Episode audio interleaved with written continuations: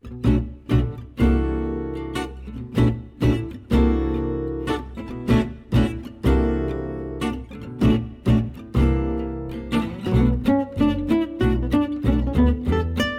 buenas a todos y bienvenidos al primer Mastermind de Alfa Positivo, una nueva sección que tenía muchas ganas de empezar porque creo que puede ser muy entretenida y creo que va a gustar bastante.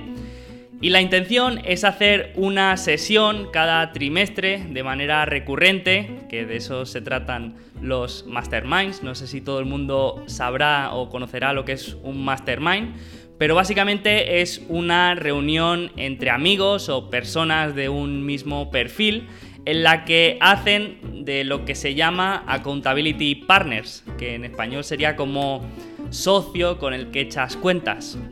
Y esto se empezó a hacer con directivos que se reunían entre ellos porque muchos no tenían jefes ni ningún mando superior y necesitaban a alguien que le echara cuentas, ¿no? Al final todos somos débiles y somos procrastinadores, ¿no? Como se dice, y, siempre va bien tener a alguien que te diga, oye, ¿y ese curso que querías hacer o al gimnasio ese que te ibas a apuntar, cómo, cómo está ese asunto, ¿no?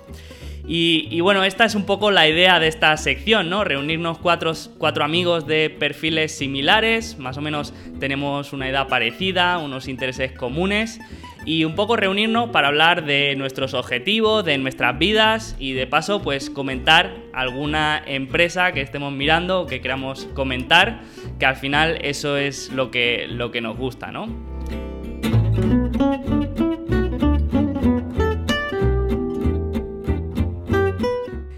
Y como os podéis imaginar, esta idea tan brillante de, esta sección no se me ha ocurrido a mí, sino que la llevan haciendo desde hace tiempo los de We Study Billionaires. Pero, pero bueno, yo creo que copiar a los Yankees siempre es una buena estrategia, así que vamos a probar.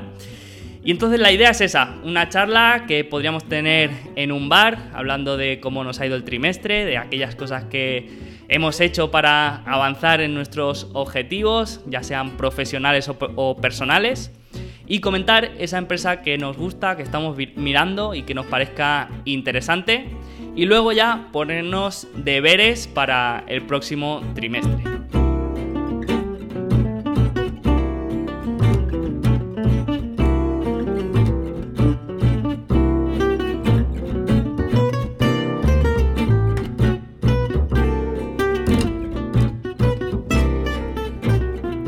Ya el próximo trimestre comentaremos cómo han ido esos deberes y, como nos hemos comprometido de manera pública, pues hay que cumplirnos, ¿no? Si uno dice que quiere aprender alemán y el trimestre que viene no ha aprendido ni a decir Guten Tag, pues damos permiso a la audiencia para que nos abuchen por Twitter y nos, nos lancen todo tipo de calumnias. Y bueno, voy a presentar un poco a los invitados, aunque todos ya han pasado por el podcast, así que no hace falta mucha presentación, pero sí que quiero saber cómo estáis. Andrei, voy a empezar por ti. ¿Cómo estás? Buenas tardes. Bueno, primero de todo, muchas gracias por la invitación. Estar, pues aquí estoy, grabando esto, por lo menos sano, aunque tengo la voz un pelín ronca estos días, perdonadme. Pero nada, eh, bastante bien. Eh, ya te digo, es una, suerte y un placer enorme que me invitéis aquí. Yo creo que para. Lo comentabas ahora, ¿no? Es un formato muy interesante y yo también doy permiso a la gente a que si no cumplo luego con lo que diga, tirón de orejas, que, nunca viene mal eso. Manger siempre lo dice, ¿no? Le gusta restregarse sus, errores en, en, la cara y yo creo que es un ejercicio muy, muy interesante este que vamos a hacer.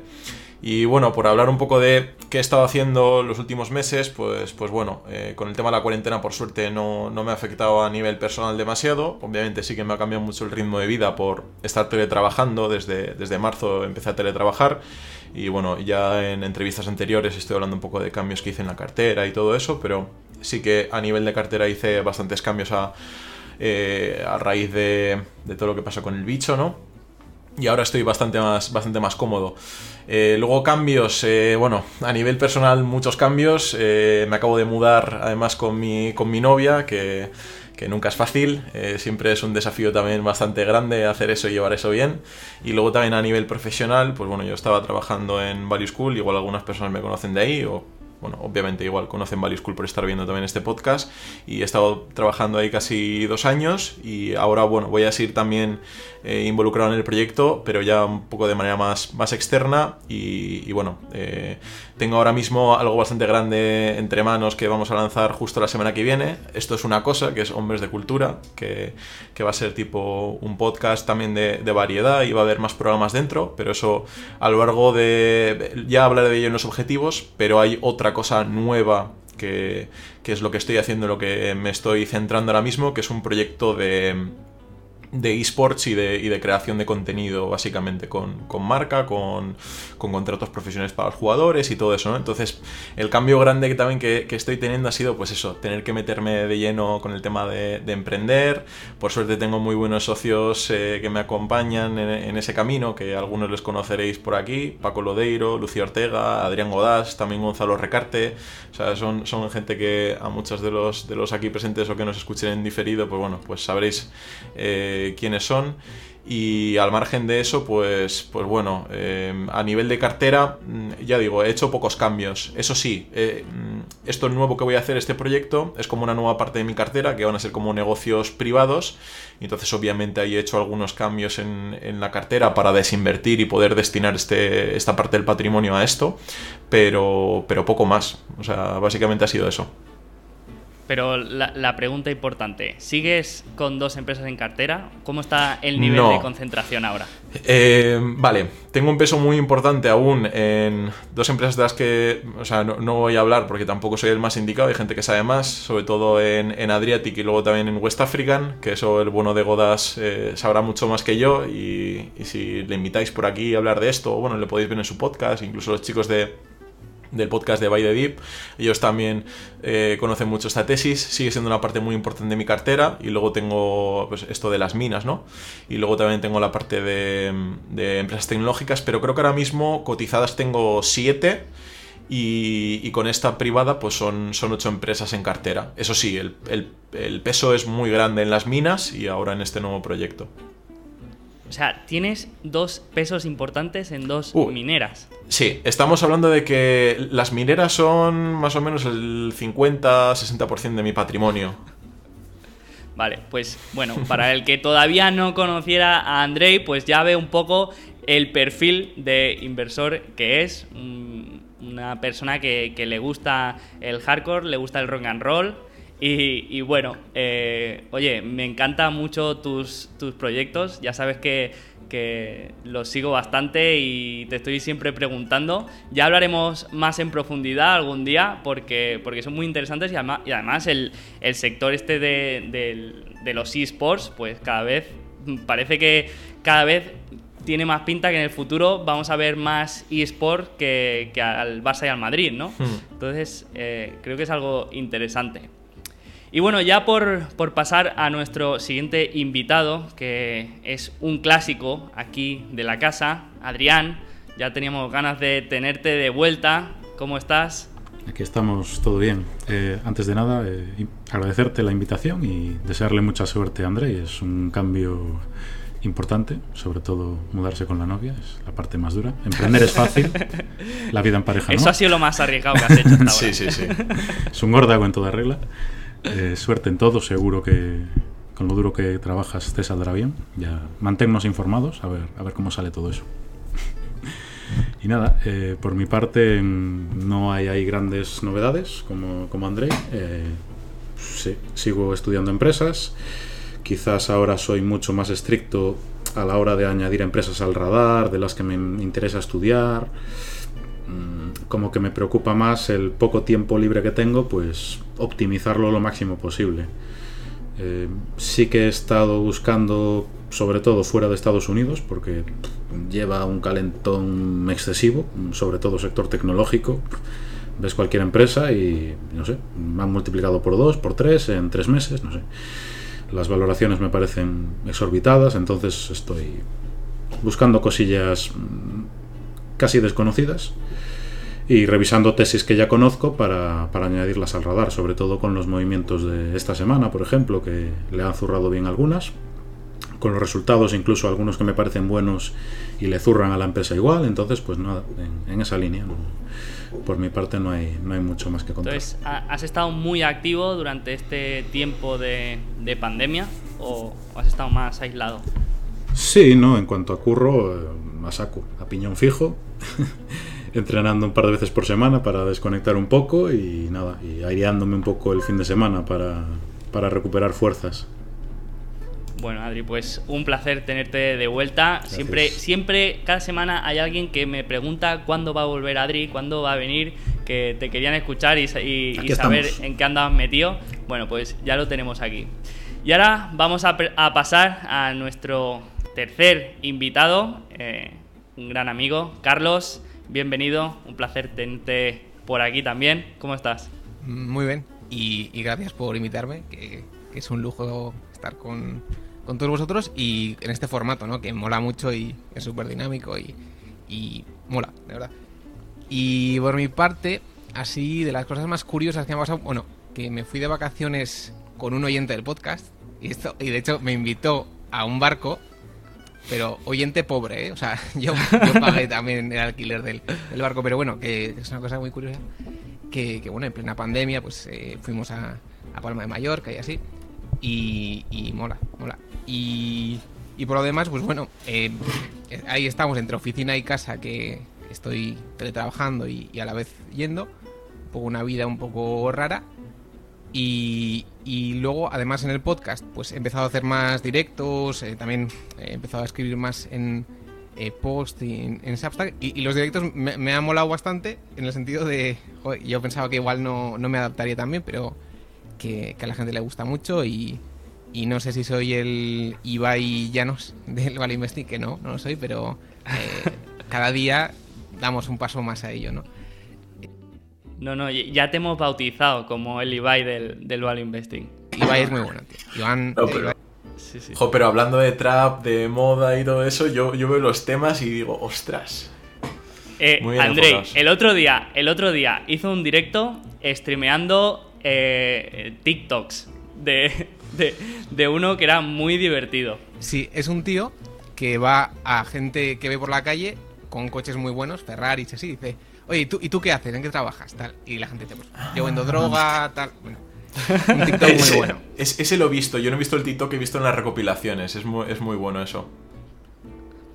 Pues, pues quien, quien, no, quien no haya visto los directos de Carlos, le animo a que se apunte a, su canal de YouTube porque yo no me los pierdo, desde luego, a mí me encantan. Te, doy la enhorabuena. Y luego YouTube te quita, te desmonetiza esas cosas, tal. O sea, es. Em, el algoritmo te pilla fácil, ¿eh? Por mucho que sean TikToks y así, hay que tener cuidado con que...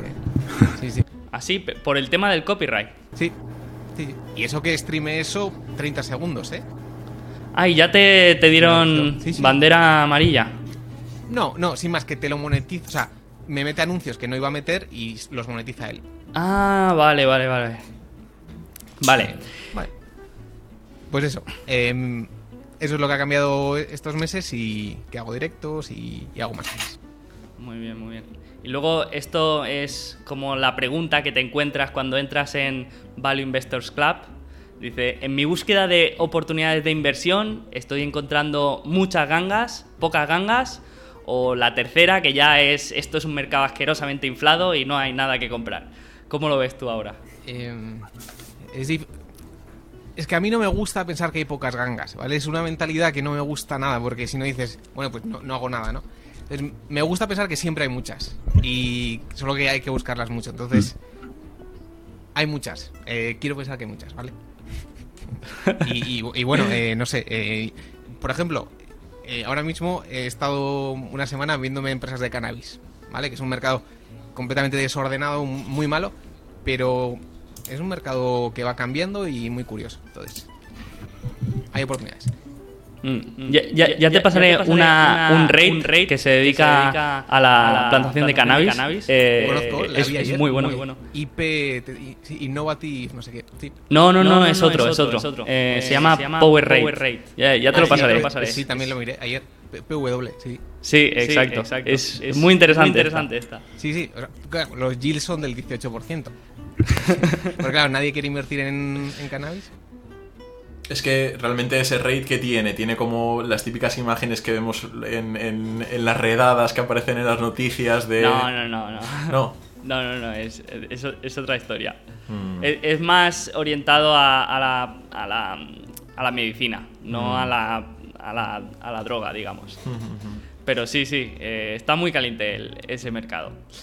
Bueno, pues eh, comento yo un poco también mis novedades, aunque yo lo voy contando todo por el podcast, así que no me, no me voy a extender mucho. Pero bueno, a nivel profesional, pues con esto de la pandemia, ya sabéis que me mudé a España después de cuatro años trabajando en Irlanda y ahora pues estoy mm, como medio autónomo, medio asalariado, porque sigo vinculado a la empresa y tengo un sueldo fijo, pero ahora estoy como autónomo y, aparte pues hago otros trabajos de, de manera independiente. Y a esto le sumo que también lancé la suscripción de Alfa Positivo y cada semana estoy aportando contenido. Y, y bueno, y el resultado es una locura, trabajando todo el día creando contenido con otros proyectos y con servicios que, que hago para, para personas y, otras empresas. Y, bueno, un poco locura todo, ¿no? Pero, pero bueno, muy feliz y muy contento, que es lo importante. Y, aparte, pues mm, también tanto los miembros como la gente con la que trabajo, pues está contenta y, el feedback que me dan es, es bueno. Y, y bueno, pues muy contento por eso. Y luego también, esta semana eh, me he lanzado a, una, a una historia, un formato mm, que, que, bueno, veremos a ver cómo avanza, pero es un noticiero diario de dos minutos. Que esto es un poco una estrategia mm, de rebufo para seguir el, el éxito que está teniendo eh, Ángel Martín, no sé si lo conocéis, pero es un, un cómico que, que, bueno, yo lo conocía desde hace, desde hace años, y empezó un noticiero que cantaba las noticias en formato cómico en, en dos minutos, ¿no? Que es lo que te deja Twitter. Y, y la verdad que tenía mucho éxito y vi a gente que iba haciendo las ampliaciones dentro del, de- del hilo de, de- de Twitter, ¿no? Dentro de esa noticia iba haciendo ese hilo. Y, y dije, es que tengo que ser el corresponsal financiero antes de que me lo quite otro. Y, y me lancé y ahora estoy haciendo un vídeo de estos cada día que, que es- no, sé, no sé si va a ser sostenible esto, si, si lo voy a aguantar, pero, pero bueno, de momento eh, está saliendo muy bien y a la gente le gusta, por lo que, por lo que bueno, eh, de momento voy a intentar seguir.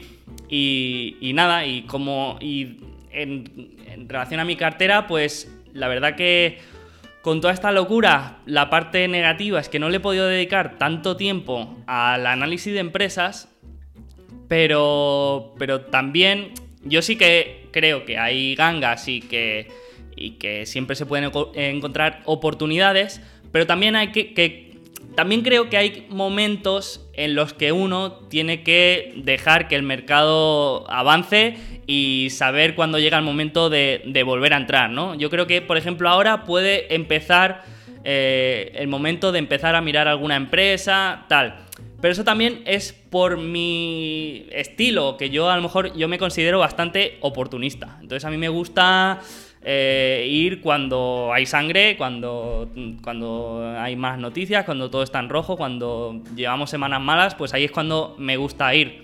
Entonces, cuando después de finales de marzo, abril, que ya todo empezó a subir y, tal, pues desde entonces yo no he hecho ningún movimiento. Al revés, he vendido más que he comprado.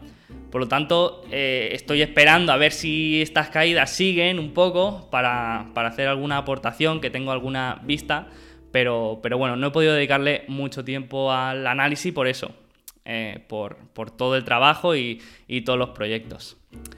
Y bueno, y si queréis, vamos a pasar un poco a la parte de comentarios de empresa y lo que os propongo es eso, comentar una empresa que estemos mirando o que nos parezca interesante, por lo que sea, no tiene que ser una tesis de inversión desarrollada, sino una empresa que conozcamos, que nos parezca atractiva por alguna razón.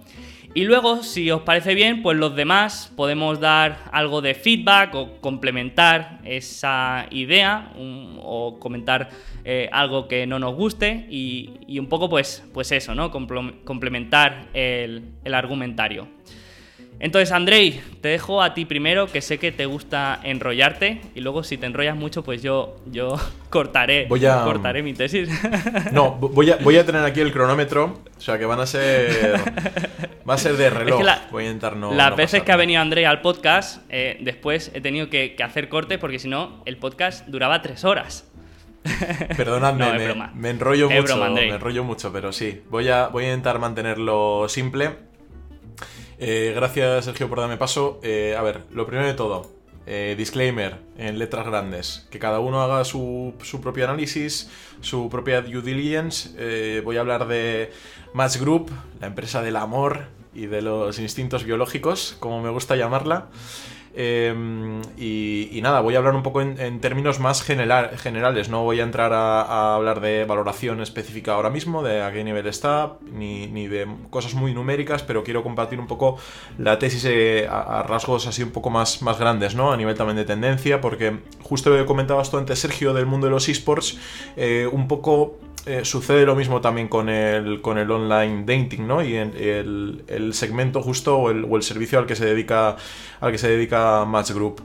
Eh, en primer lugar, ¿qué es lo que realmente me gusta a mí de esto? ¿Y qué me gusta también de los esports? ¿Y qué me gusta de otras muchas cosas en las que, en las que yo invierto? son los cambios en los hábitos de consumo. Con el tema del online dating hemos visto que en, los en las últimas décadas eh, ha cambiado muchísimo el panorama, también gracias a, a la llegada de, de la tecnología, ¿no? Y que nos permite, eh, pues bueno, eh, conocer personas online, que obviamente hace 20 años era mucho más difícil, incluso el año pasado también era, era difícil. Hay muchos cambios que, que están por detrás, además del cambio tecnológico, también es un cambio social en los hábitos de, de vida de- y el ritmo que llevamos todos nosotros. También está relacionado con los hábitos, ya digo, como a nivel social, cómo se concebía antes, por ejemplo, ser un gamer o cualquier otra cosa en el mundo digital, que siempre como que tiene cierto estigma y a la gente le cuesta decirlo.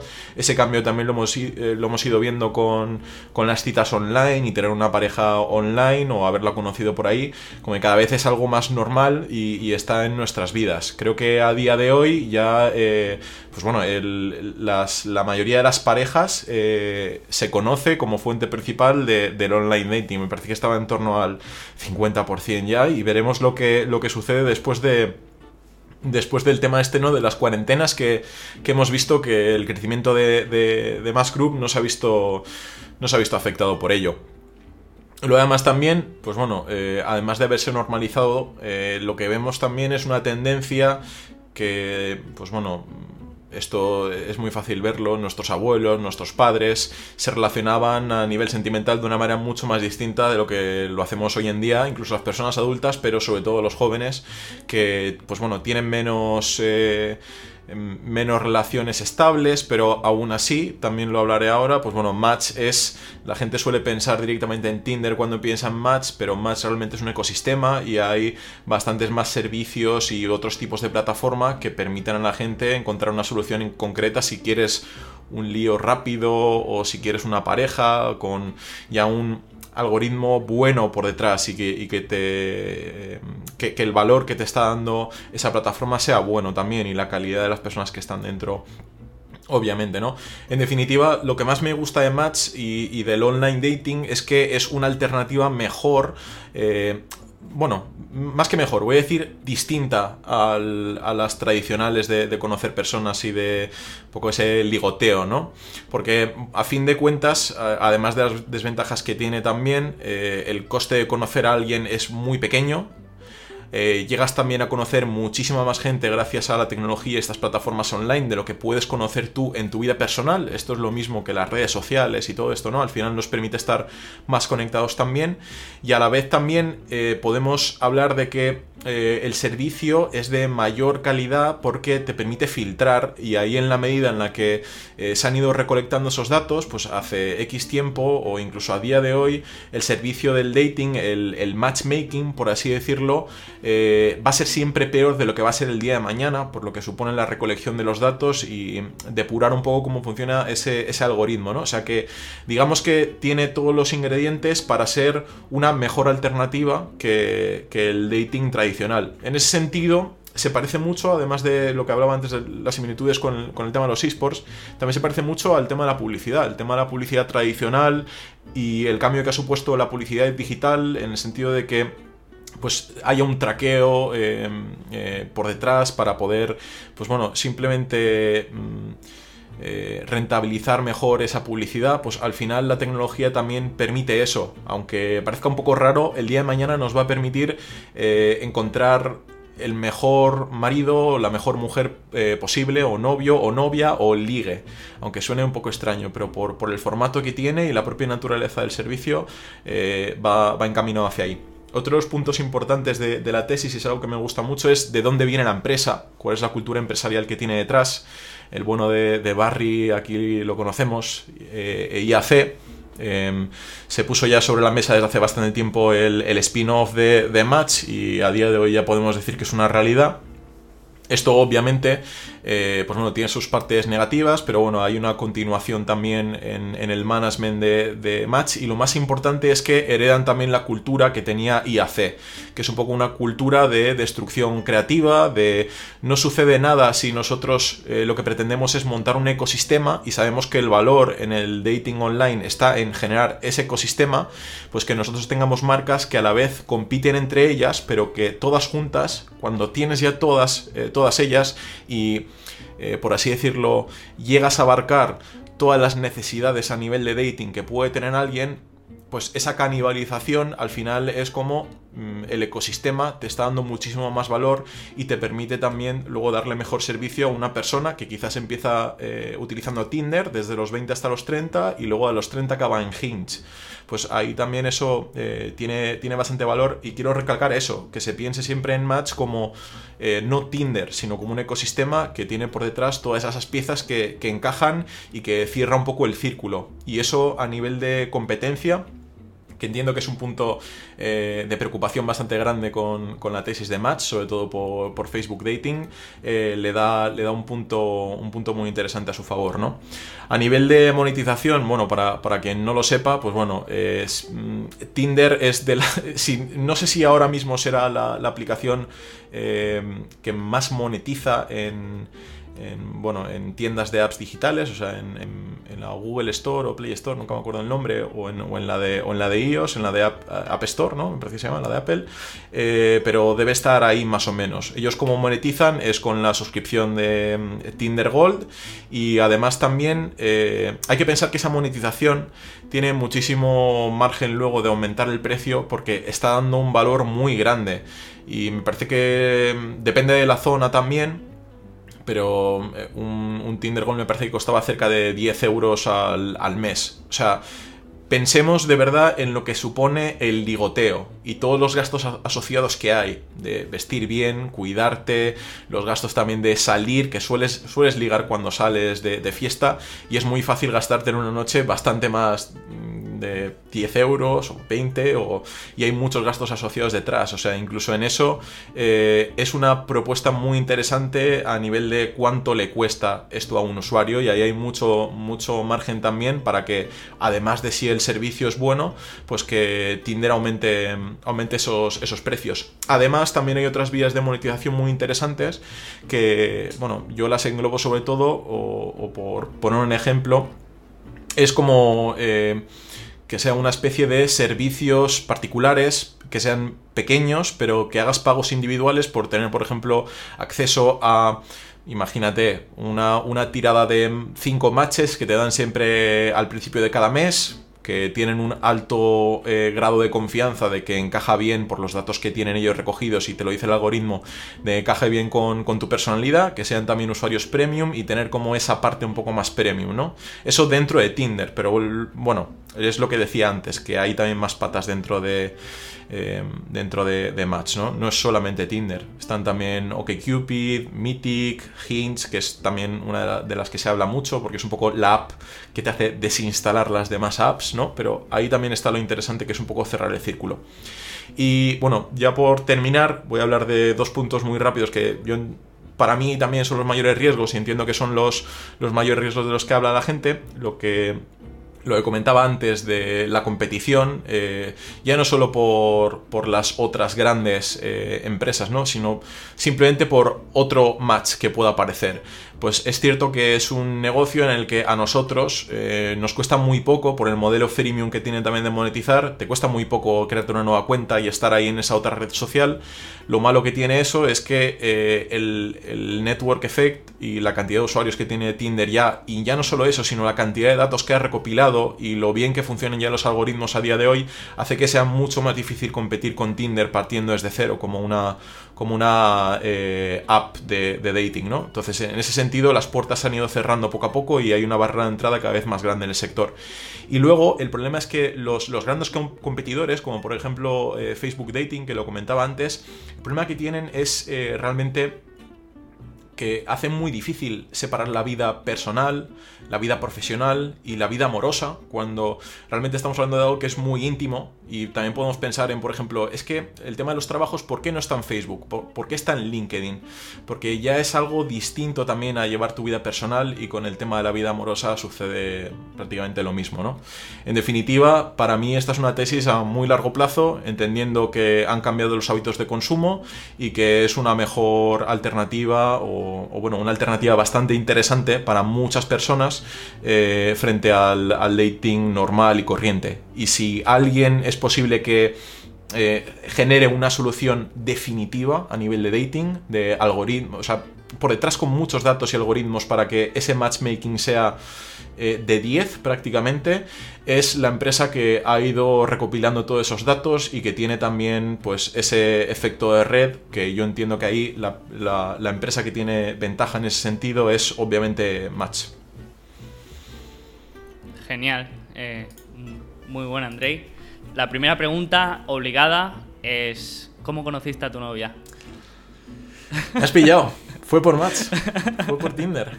No, es broma, yo lo he utilizado. Yo lo he utilizado a nivel eh, a nivel particular y la gente que lo ha utilizado sabe también las cosas malas que tiene. Eh, obviamente no es una perfecta, hay más apps que tiene también Match y que eh, seguramente si a alguien no le sirve Tinder puede que haya alguna otra o, bueno, también de la competencia que le, que le, pueda servir y bueno, también Match está trabajando bastante duro para mejorar la calidad también de, de, los perfiles, evitar que haya bots y que a fin de cuentas el, el matchmaking fuese cada vez mejor. Yo, yo he tenido suerte. Yo, yo si, si queréis, eh, doy un poco de, feedback eh, a, esta empresa. Mi, pregunta es, yo, eh, ¿lo has utilizado? Yo, yo lo he utilizado, claro, sí, sí. pero a ver, yo he estado viviendo en un país extranjero donde mi relación, mis relaciones sociales no eran las mismas que, en España y, claro, el, conocer a gente es, es más complicado. Pero sí que es verdad que yo no utilizaba Tinder y he visto que hay muchas otras, muchas otras apps iguales, pero que con un concepto diferente. Por ejemplo, yo eh, utilizaba mucho una que se llama Bumble, eh, que es el simbolito de una abeja. Que en esta es un poco más la chica que, selecciona al chico y que tiene 24 horas para enviarle un, mensaje. Y una cosa que, que me resulta curiosa es que en la mayoría de perfiles, no sé, ahora no recuerdo en Tinder, pero en la mayoría de perfiles de esta aplicación, la gente tenía enlazada su cuenta de Instagram.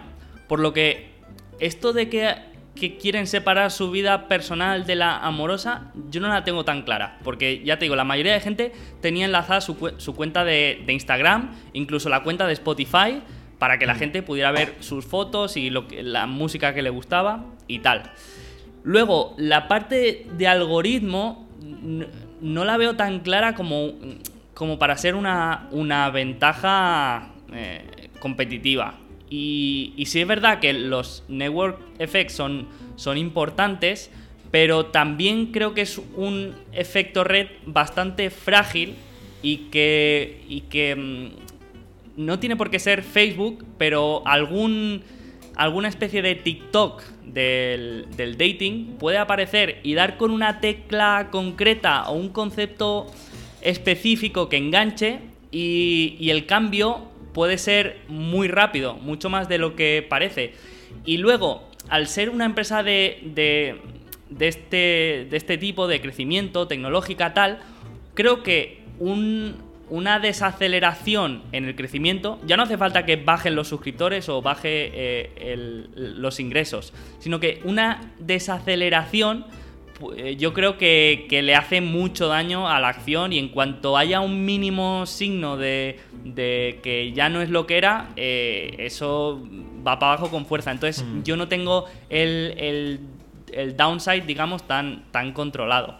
Pero sí que obviamente estoy súper convencido que el, que el el online dating es el futuro y que, de aquí a unos años todas las parejas se, habrán conocido por, por esta clase de apps, pero no tengo claro que vaya a ser alguna del ecosistema Match.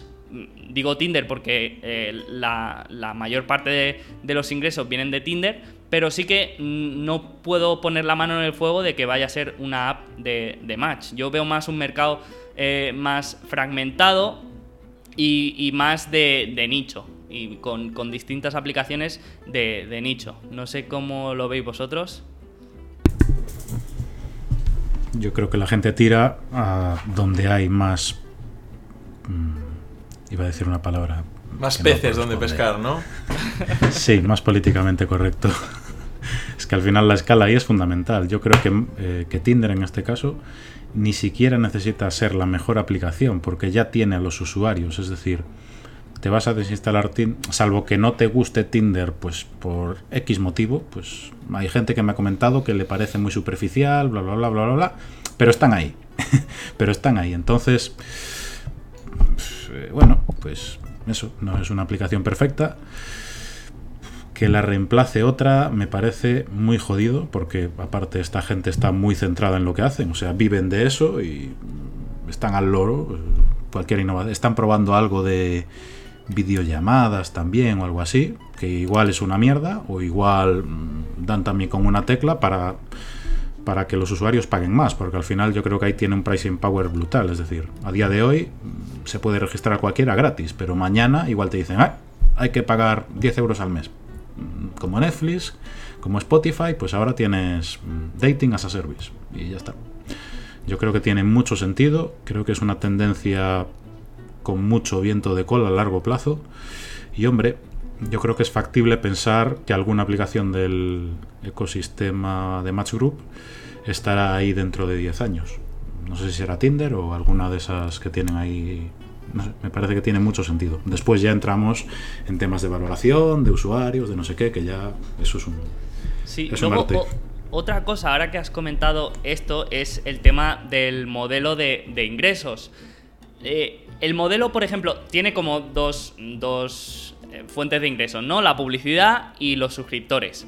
Por un lado, la publicidad no es tan significativa como puede ser en Facebook o en Google, porque eh, la plataforma no te conoce tanto, solo conoce tu sexo y, y tus intereses, me refiero a tus, intereses sexuales, pero no conoce nada de ti, de, lo que te gusta, de lo que sueles comprar, ni de las marcas que te gustan. Entonces, esa publicidad que puedes encontrar en estas aplicaciones me parece mucho menos relevante y no conozco los datos, pero me, aventuraría a decir que las tasas de apertura son mucho más bajas que en Instagram, por ejemplo quizá un poco más altas que en Twitter, pero, pero me, aventuraría a decir que no es tan relevante la publicidad que puedes encontrar en estas apps.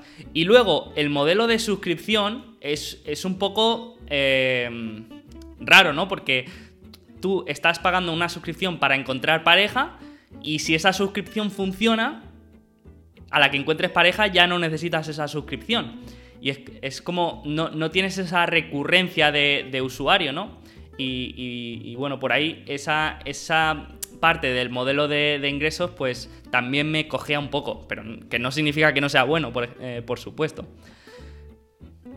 Bueno, eh, sí. sí. A ver, eh, a mí me gusta, ¿eh? A mí me gusta. Bueno, no sé si habéis visto papers de, de Tinder que ven los hombres si dan. Bueno, magnífico, ¿eh? O sea, los hombres a todo que sí. El equilibrio de poder. Es, o sea, eh, la mujer es maximalista y el hombre es cualquier cosa pasa, ¿no? Es, cualquier cosa. ya no hablamos de personas. E, es un pasa no pasa de mínimos y de máximos. Entonces, em, el, 80% de las mujeres van a por el 20%, el 80%. Bueno, Magnífico. Eh, entonces, Sí, cre- sí que creo que a nivel demografía eh, las, las corrientes son muy buenas, ¿no? O sea, cada vez hay más divorcios, cada vez eh, las parejas son más, rotan más, entonces eh, eso es eh, un viento de cola muy, muy claro. Y luego, a nivel de datos, mm, me parece más importante las mecánicas que los datos. O sea, Tinder gana porque inven- inventa el swipe rápido y sí, no, tal. eh, y eso al final se viraliza, viraliza y boom. Entonces, mm, yo creo que el tema de datos no está tan, tan potente todavía. o sea, si sale otra mecánica más potente, que yo no, no me la imagino, eh, yo creo que los datos no ganan a, la mecánica. El asunto es si Tinder Mm. consigue copiar antes o si es la propia, o sea, si es la propia Match la que saca esa mecánica o, o lo que sea, ¿no? Em, pero eso, eh, la, la veo bien. Em, y bueno, lo- luego hay temas interesantes, ¿no? Lo, lo de la tienda del, de Google que, que seguro que rebajan el take rate y que, y que está muy bien. Em, pero sí que veo que el ligar siempre va a ser algo omnichannel. O sea, eh, este futuro donde ca- todo el mundo está en su casa y, y todo esto es online, pues bueno, pues no sé. O sea, el. Digamos que el, el booking del ligar sí es Tinder, pero bueno, o sea, al final hay que. Digo, a- eh, hay que estar en, en persona, ¿no? Pero eso, o sea, mm, mola. Ujú. Por, cerrarlo un poco lo que, lo que comentabais, que me parece algo muy interesante, eh, lo que has comentado tú, Carlos, el tema de los datos, estoy totalmente de acuerdo. Cuando me refiero a datos, me refiero a datos que son más de como los hábitos de las personas, o sea, en base a cómo, actuamos ante eso, ¿no? Y también hay que pensar que eh, un poco por el tema del pricing y, la vida, que es cierto que es tiene una vida finita eh, los, clientes de, de Match en todas sus aplicaciones, eh, lo, lo bonito también de esto es que, a fin de cuentas, y por hablar de monetización, ¿cuánto estarías dispuesto a pagar por una noche muy buena un fin de semana? O por encontrar una pareja estable o quizás la media naranja de tu vida. Eso, eso es algo que mm, puedes, puedes hacer que, que la gente acabe pagando, pagando mucho por ello y sobre todo también con eso, la parte más psicológica, porque al final esto es algo que, pues eso, es un impulso biológico prácticamente que tenemos todos, de encontrar pareja, de, reproducirnos y de que nuestros genes perduren, ¿no? Pues al final, ¿cuánto va a estar dispuesto a pagar la gente por ello? Y eso va a desaparecer algún día. El día de mañana, aunque haya parejas que se encuentren, que se rompan, sigue habiendo gente superando la mayoría de edad, teniendo que mudarse a sitios en los que no conoce a nadie, que tendrá que utilizar también estas aplicaciones, ¿no? Y un poco a nivel de, Facebook Dating, lo que comentabas tú, Sergio, es muy interesante porque es cierto que eh, Tinder tiene también es- ese, ese link con, con Instagram y con Spotify y es bueno porque eh, para, para el propio algoritmo de, de- de- de Tinder permite relacionar a la gente en cuanto a sus, a sus gustos también, pero yo lo concibo más como, como algo que está ahí realmente para verificar que los perfiles son ciertos y que la gente pueda ver que realmente hay una persona detrás de, de ello, ¿no? Imaginaos que en el futuro realmente lo que se puede llegar a hacer es cobrar un mínimo para que se verifiquen los perfiles, por ejemplo, que tengas que pagar algo para que tu perfil sea verificado y sustituir esa parte, ¿no?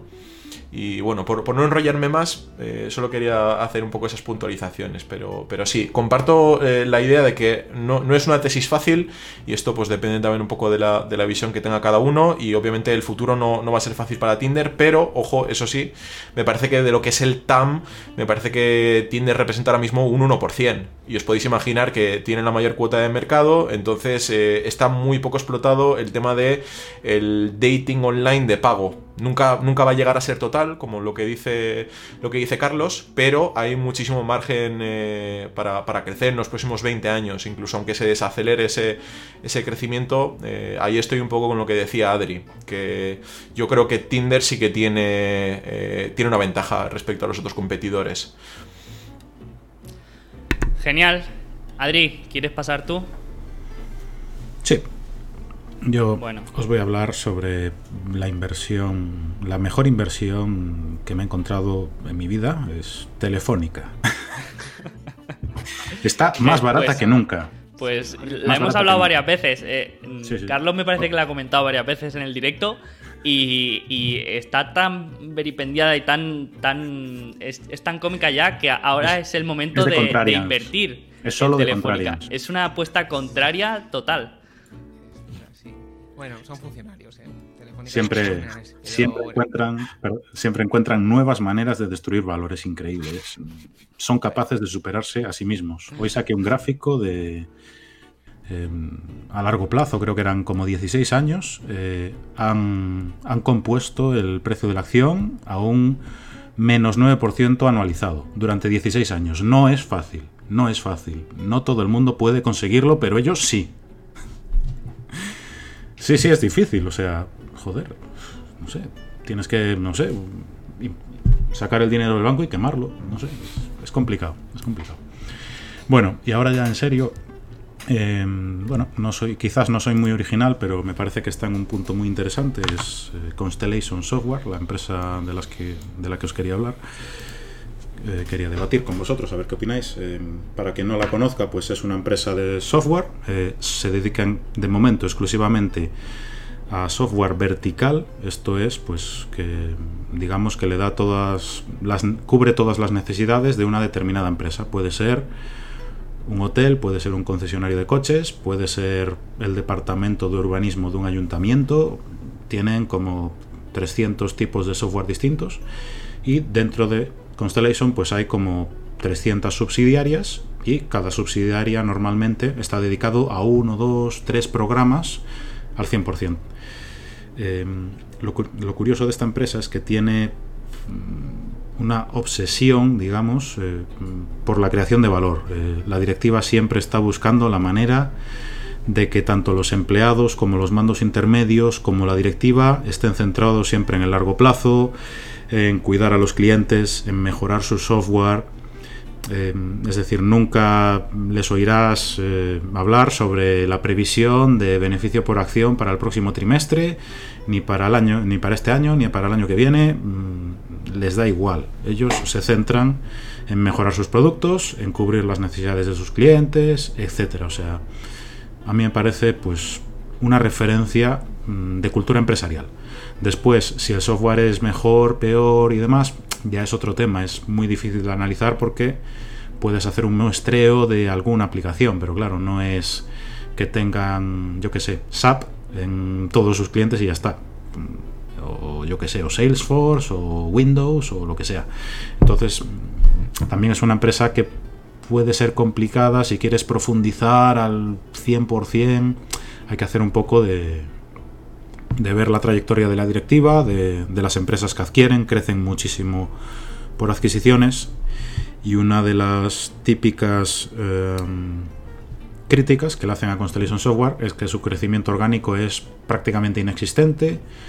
Hay incluso eh, segmentos que decrecen, sobre todo el, público, que a veces está en sectores, pues eso, que van dejando de usar su software y demás. Bueno, hay, hay críticas, pero al final son tan buenos en, en M&A, en fusiones y adquisiciones, que, es, que es digno de estudio.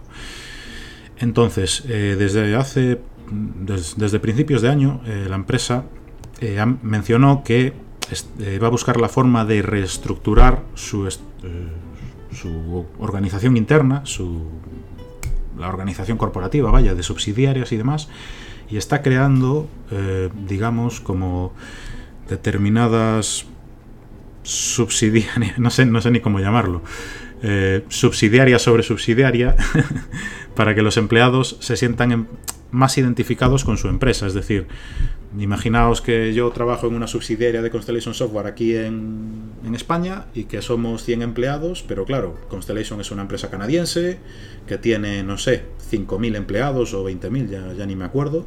Y claro, como eso queda como muy lejos, es un gran conglomerado. Entonces, eh, la directiva siempre está buscando la forma de que los empleados se dejen la piel por la empresa, que, que, remen todos en la misma dirección.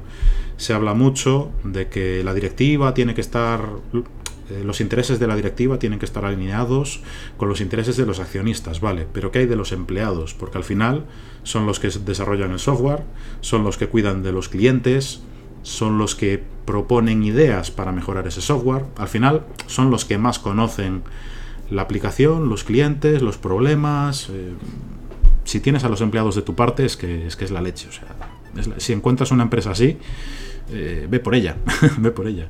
Pasa en algunas startups que todos reman juntos, pero a veces, conforme la empresa va creciendo, se va perdiendo ese, ese sentimiento de, de, propiedad de la empresa, de que todos remamos en la misma dirección. Entonces es complicado mantener eso al crecer. Y Constellation yo creo que es un ejemplo de, de cómo mantener eso. Y bueno, a lo que iba, que con esta reestructuración que está haciendo ahora, eh, el caso más claro es que eh, compraron una empresa holandesa que se llama Topicus, eh, que está en los sectores de salud, educación y algo de finanzas, creo. y entonces uno de los requisitos de esta, de esta empresa para ser adquirida fue que querían ser un, una empresa pública, una empresa cotizada. Entonces, Constellation le, pareció correcto y bueno, eh, anunciaron la spin-off, eh, hablaron de ella, mencionaron en abril que iban a hacer alguna spin-off, fue un bombazo, y creo que en septiembre anunciaron la spin-off de, Topicus, que ya se veía venir porque en el momento de la adquisición dijeron que iban a ser una compañía pública. Y bueno, eh, lo curioso, no le han hecho ninguna publicidad, una nota de prensa muy breve de mm, tienen estas ventas y y a correr. Y después publicaron un prospecto ahí en el regulador de Canadá. Y nada más. Buscas el, apartado de inversores de Topicus, no existe. Mm, o sea, publicidad cero. Yo creo que es de los casos que le gustaría a Joel Greenblatt de, las spin-offs famosas. Em, y es un ejemplo de cómo eh, la directiva busca maneras de que los empleados de, de la del Operating Group de Holanda, que se llama TSS, Total Specific Solutions, creo que es, se sientan como más identificados con esa empresa que está más cerca de ellos, está, que, que, ven a los ven a diario pues a los jefes de TSS y, demás. Eh, el caso de la spin-off yo creo que va a ser muy interesante de seguir porque va a cotizar en el TSX Ventures, que es donde cotizan pues todas las mineras que quieren levantar capital y empresas penny stocks y mm, broza. o sea, el 95% de las empresas es broza, que quema caja y demás, nadie quiere estar invertido ahí, tiene muy mala fama, etcétera. Y claro, mm, a los accionistas que a los principales accionistas de Constellation, que son fondos de billions, tener una acción, un, una posición el TSX Ventures, muchas veces por folleto ya no pueden. Entonces, yo creo que va a haber una sobreventa ahí brutal durante semanas, meses o sabe Dios. Y quizás mm, dé una buena oportunidad de comprar en Topicus. Yo animo, si os interesa la empresa, pues os animo a que la sigáis y que, y que sigáis ese caso. Y también han, han creado, digamos, operating groups inter, sub-operating groups intermedios. Eh, no recuerdo los nombres, pero tengo por aquí anotados si queréis. No sé cómo vamos de tiempo, Sergio, si me estoy enrollando mucho. Bueno, tienes un par de minutos ahí de margen. Es que no sé, no, no me fijé ni cuando empecé. Y nada, están haciendo casos similares. Yo creo que igual a futuro habrá alguna spin-off más. No sé si será, no creo que sea este año, igual el año que viene, el año siguiente. Pero es un, será un caso interesante de seguir. Y ya os digo, para mí es, es un ejemplo de cultura empresarial eh, brutal, brutal. No sé qué os parece a vosotros, chicos. Lo que, lo que me resulta curioso es un poco que me venga a la cabeza como una empresa con una gran cultura empresarial, pero que luego a la vez busque descentralizar tanto, ¿no? Y que cuando descentralizas, pues tienes cada uno eh, de su padre y de su madre, ¿no? Eh, para entendernos. Y, ahí es como un poco contradictorio. Y luego aparte, eh, el problema con las serial acquires estas, que, por supuesto yo es, una empresa genial y, me encanta y, y bueno, y el CEO es, bastante genuino, pero tienes que un poco tener la confianza en que van a seguir haciendo M&A a buenos precios, a buenos múltiplos y que lo van a, lo, van a seguir haciendo de, una manera eh, recurrente en el tiempo, ¿no? Y ahí, pues, mm, vale, hay, hay, mucha más competencia con los private equity, mucha más demanda y esto puede, puede influir en, en los múltiplos que se pagan y, hay un poco eh, esta dicha de que el empresario o el dueño de la empresa prefiere vender a Constellation Software por esta mm, cultura empresarial, ¿no? porque sabe que va a tratar mejor a la empresa o porque, va, o porque sabe que los trabajadores estarán mejor. Y ahí yo sí que no lo tengo tan claro que, alguien venda a menos dinero por, por el futuro de, su empresa. Entonces sí que cuando yo no puedo eh, darle certidumbre a lo que va a pasar con, con, la empresa, pues sí que me cuesta más. Y luego aparte pues está el tema de valoración, que ahí ya cada uno pues eh, eh, tiene, lo verá de una manera, ¿no? Pero un poco, un poco eso. Yo sé que Carlos ha hecho algún episodio de, eso, me, consta. Bueno, eh, yo el, tema de que la gente está dispuesta a vender por menos, yo lo veo. O sea, eh, a veces ocurre que eh, te dicen, no, es que te vamos a pagar más, pero vamos a subir precios un 10% para rentabilizar la adquisición. Y el, el, dueño dice, bueno, pues a mis clientes no quiero hacerles pagar tanto, entonces, bueno, pues te la quedas tú por menos y todos felices y ya está. Puede ser, y, eso existe en Constellation, ¿no? Eh, y, creo que está a buen precio y creo que es un, tiene un track record magnífico. Eh, pero bueno, quería aprovechar para ponerla a parir un poco, em, porque nadie hace eso. Entonces, dale, dale. digo, a ver, la, la spin-off está haciendo una chapuza increíble. o sea, no están, no están diciendo nada. O sea, no están. O sea, un prospecto hay, eh, un, spin-off eh, encima con impuestos y tal, bueno, un poco de chapucía que es probable que te dé una oportunidad de oro. Entonces, a mí me encanta, me encanta, pero eh, bueno, es un poco chapucilla. Eh, que, no sabes un poco, eh, Topicus, ¿no? Tiene el 30% Constellation, tal. Bueno, no, queda claro. Hmm. eh, y luego está, a ver, que cuando tienes un roll-up, que cuanto más grande eres, más cuesta crecer, ¿no? Entonces, bueno, siempre está ese problema. Y que tu materia prima está afuera, no está dentro. Y si otros pujan más y tu materia prima sube de precio, pues, o sea, digo, si los precios de, compra suben, pues puedes tener un problema. Creo que Constellation, lo bueno que tienes es que son muy buenos operadores, ¿no? Que compran auténticas basuras a veces y le dan la vuelta y, y son muy buenos. Em, y, pero tiene ese punto malo que las empresas tampoco son magníficas. O sea, la peor empresa de Roper Technologies es mejor que de las mejores que de Constellation. O sea, hmm. son muy estrictos comprando y no compran las magníficas. Entonces, eh, si algún día toca crecer orgánicamente, pues puede tener problemas.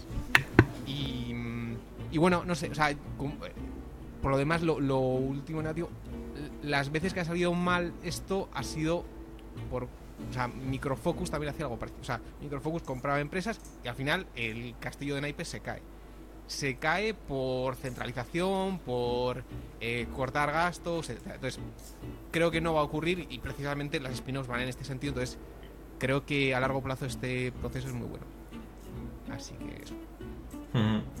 Sí, a ver, justo lo que comentado ahora Carlos, a mí me parece que también es algo muy interesante el tema del efecto contagio y cómo puede afectar eso en caso a, formar parte de, ese entramado, ¿no? Y que se pueda caer todo el castillo de naipes porque se va cayendo todo desde, desde la central. Y a mí eso eh, también me gusta relacionarlo con el, que creo que también es el mayor riesgo, que es qué va a pasar cuando ya no esté el señor Mar Leonard ahí que es en gran parte artífice de toda la cultura, y este toque él también ha dejado un poco los cimientos y, el plan de qué hacer después, pero también está ahí un poco esa incógnita, ¿no? Además de también la personalidad que tiene un poco Mar Leonard y, cómo ha gestionado su imagen pública, pues es alguien de, quien se conoce poco, incluso podríamos decir que eso...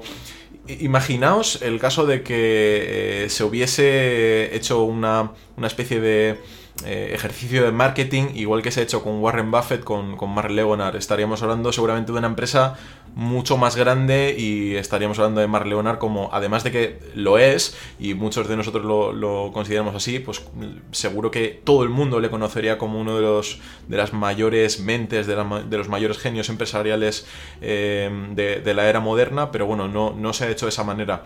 Y luego como, como puntos eh, positivos, a mí me gusta mucho también ese concepto que comentaba Adri, de cómo intentan mantener también el foco, que esto también es algo muy interesante que no comentaba antes en la, tesis de, de, Match, pero lo vemos también con los ejemplos de Facebook o de Microsoft, que muchas veces cuando eres muy grande te cuesta mucho competir contra gente que está eh, focused en algo, entonces tiene sentido que ellos intenten mantener siempre esa cultura y tampoco destruir las culturas internas que tienen muchas veces en esas, en esas empresas que adquieren, sino depurarlas eh, e intentar, pues bueno, llevarlas por el, por el buen camino, pero que a la vez tampoco pierda su, identidad, intentar eh, a la vez que centralizas, tener también esas cabezas pensantes y eso es parte también de un...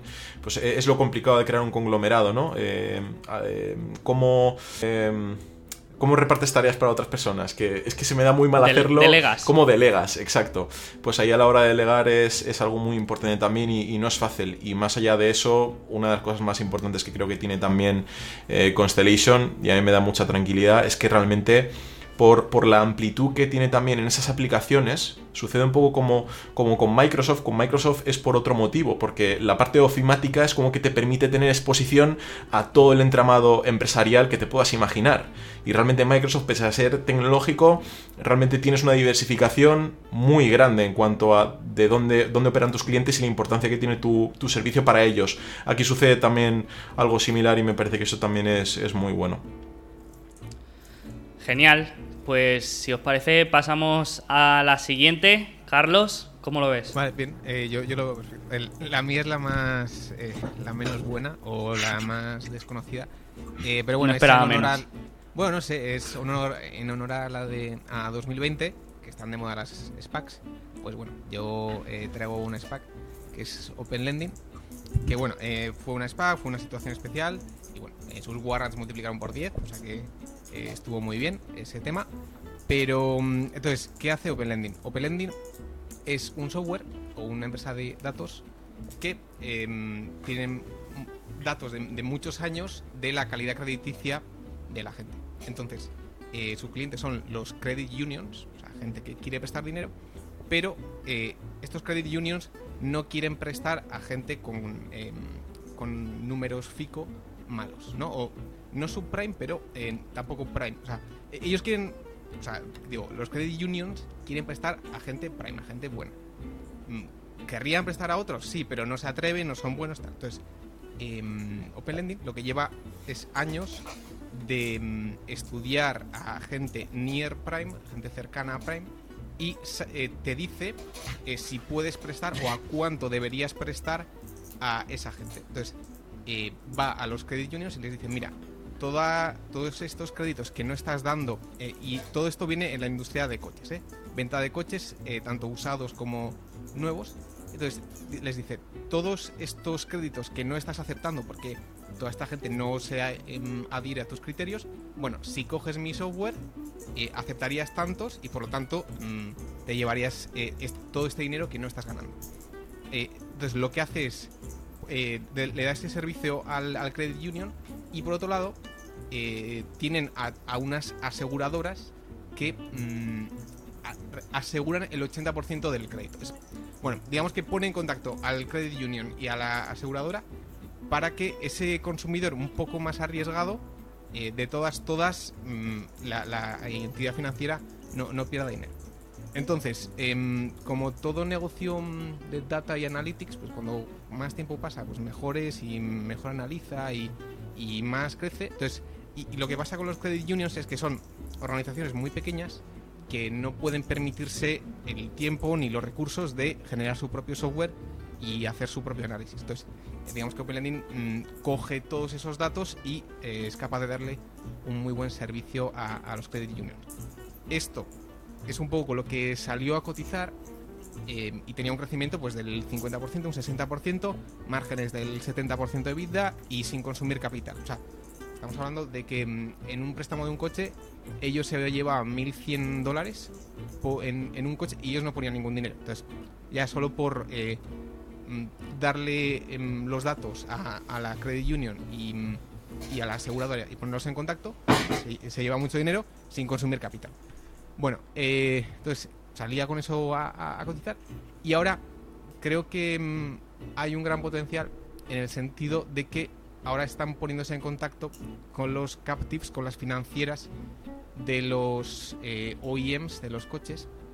Y entonces, em, y es básicamente que utilizan este software, la- las financieras de los coches, para acceder a toda esa gente near prime que tiene FICO scores no muy buenos, calidad crediticia no muy buena, pero que gracias al, software de Open Lending la, mm, financiera les puede prestar. Entonces, lo que veo aquí es que eh, Open está teniendo que hacer todo tipo de mm, arreglos y todo tipo de desarrollos en el software para adaptarse a las captives, en el sentido de que muchas veces las captives quieren hacer eh, todo tipo de mm, eh, descuentos. Bueno, pues en el sur me interesa vender coches blancos o en el norte eh, co- coches negros, etcétera.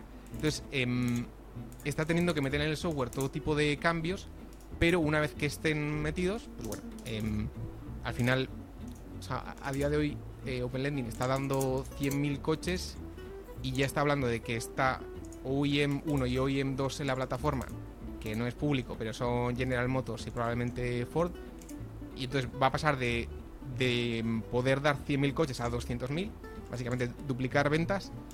Em, y, y bueno, y es un, es un negocio de datos que, que tiene márgenes altísimos y nada, mm, nada de consumo de capital.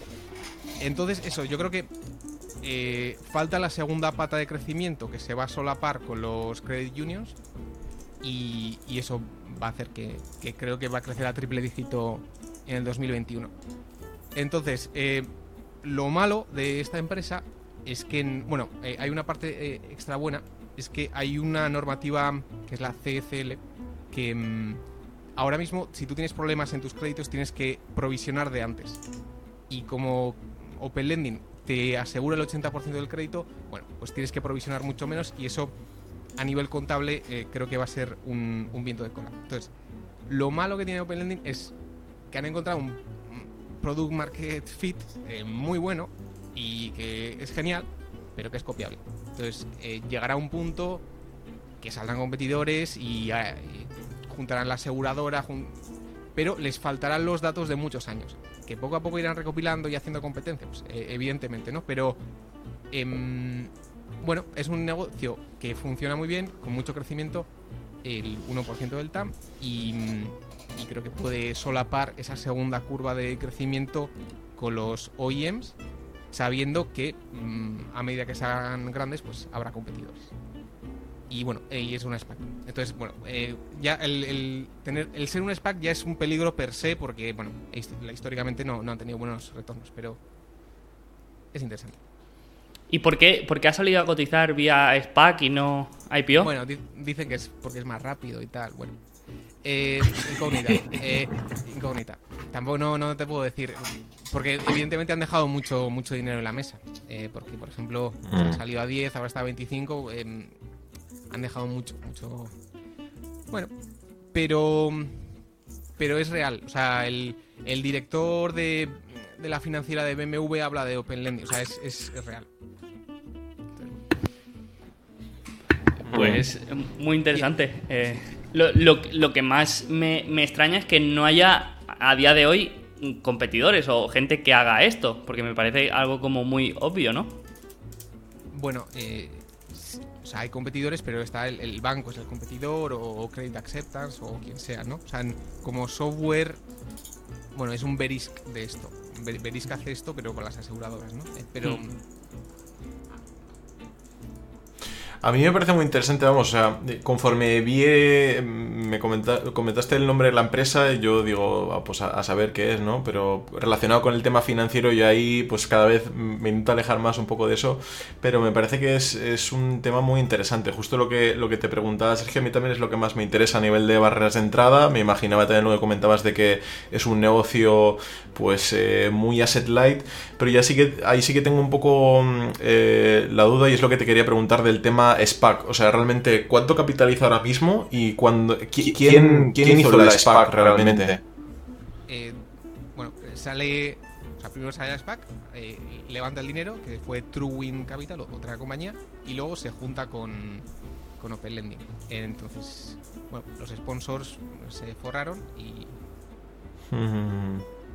Mm, claro, y ahí tema, tema management, que, eso sí que me interesa, un poco lo que comentabas de que tenían esos datos ya de antes, eso es por, porque el management tenía esa visión y llevan tiempo haciendo ese trabajo y... O sea, entiendo que e, e, esa es realmente la barrera de entrada más, más grande que tiene ahora mismo, la ventaja competitiva, que es el historial de los datos.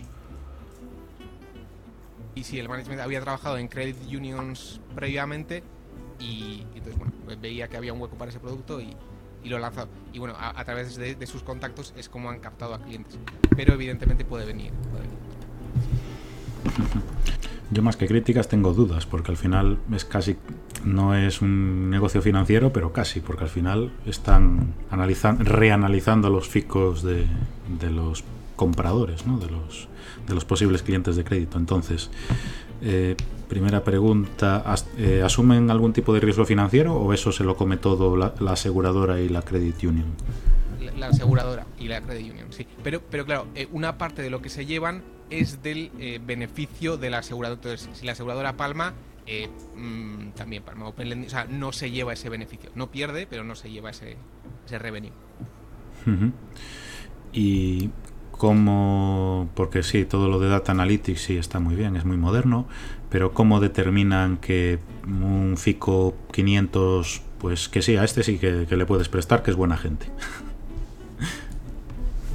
Todo esto es propietario, entonces tampoco te puedo decir eh, sueldos. Em, eh, a ver, dice muchas cosas, ¿no? Desde que eh, si rellenas mucho tu gasolina o no, si esperas hasta final, bueno, hay un montón de cosas que tampoco pero, pero, realmente sí que es un producto de. O sea, e, e, esos datos que, ofrecen sí que son de calidad y se han demostrado que son de calidad, ¿no? Sí, sí. O sea, no, no fallan. O sea, no. Eh, luego no es que. No, no te va, o sea, te van a pagar todos y no, de repente el 10% no paga, no. O sea, realmente cumple con, con lo que promete. Yo, creo que cuando presentemos todos empresas va a ser dar feedback y cuando presente Carlos van a ser todo preguntas. Porque, porque no, si luego se va a ir a cero, ¿eh? Es que vas a... si cojo una SPAC que vamos... Bueno. Genial. Eh, pues si queréis paso yo a la última empresa de hoy. Que, que bueno, la empresa que traigo es Texas Pacific Land Trust y, bueno, básicamente es, aunque, aunque sea una empresa de real estate, es también parecida a, a, la, que ha, a la que ha comentado Carlos porque es bastante asset light y cuando miran los números, pues no parece una empresa de real estate, sino que parece una, empresa tecnológica por, por, los márgenes y los, y los retornos que tiene, ¿no? Entonces, eh, básicamente es una propietaria de tierras que cobra royalties por todo lo que se produzca sobre sus tierras y luego aparte otros, otros servicios, ¿no? Es decir, yo tengo un terreno y si tú quieres trabajar en ese terreno, pues me tienes que pagar un porcentaje de alquiler y luego otra parte en royalties, que sería, por ejemplo, si en ese terreno tú plantas tomates, pues me tendrías que dar un porcentaje de lo que ganes sobre esos tomates. Y la historia es que estas tierras están situadas en la cuenca pérmica, en el Permian Basin, que está en, Texas, y resulta que es una de las tierras más productivas de petróleo de los Estados Unidos. Me parece que casi el 50% de todo lo que se produce en Estados Unidos pues procede de allí.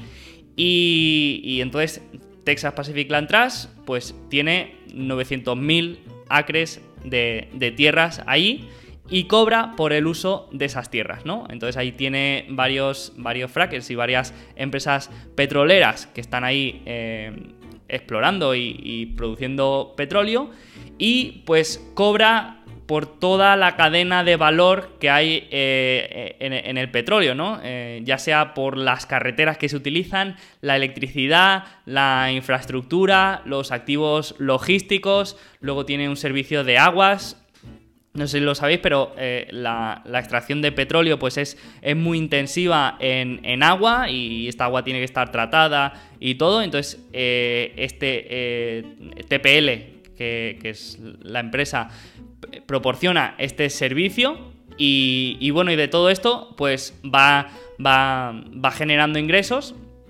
Y lo bueno es que estas tierras que tiene TPL no las han comprado, sino que fueron cedidas hace más de 100 años en una especie de tejemaneje político. Y le dieron todas estas tierras pensando que eran un cacho de desierto que no valía nada. Y más adelante se descubrió que estas tierras pues eran muy productivas y estaban pues debajo de, un suelo súper super productivo, ¿no? Y, y bueno, y ahora es una empresa con con esto, con 900.000 acres de tierra productiva que está en propiedad 100%, es decir, no tiene ninguna deuda, ni tiene que pagar intereses, ni nada. Es una empresa con menos de 100 trabajadores y que a lo único que se dedica es a cobrar royalties y, a vender tierras y a gestionar estos servicios que, tiene, ¿no? Entonces, para que se visualice mejor, podemos ver eh, esta empresa como una propietaria de una autopista que tiene esta autopista en propiedad, que no tiene que pagar ni deuda ni nada. Y, luego aparte, pues es un activo que no necesita ningún tipo de mantenimiento. Las autopistas sí que necesitan algo, pero estas tierras no necesitan apenas eh, mantenimiento. Y tiene esta especie de peaje que va cobrando a todo el que pasa como si fuera una autopista sin que haya un coste incremental, ¿no? Eh, cuantos, cuantos más pases, pues cuantos más coches pasen por esa autopista, pues tus ingresos son más altos, pero tus costes no aumentan a la, misma velocidad, ¿no? Y luego, aparte de ese peaje que cobra, que serían los royalties, pues también tiene otra, otra clase de servicios, como podrían ser, eh, en, el caso de la autopista, pues una gasolinera o, un restaurante o, o otros servicios para generar más ingresos, ¿no? Entonces, de esta manera podríamos visualizar más cómo es el modelo de negocio de, TPL.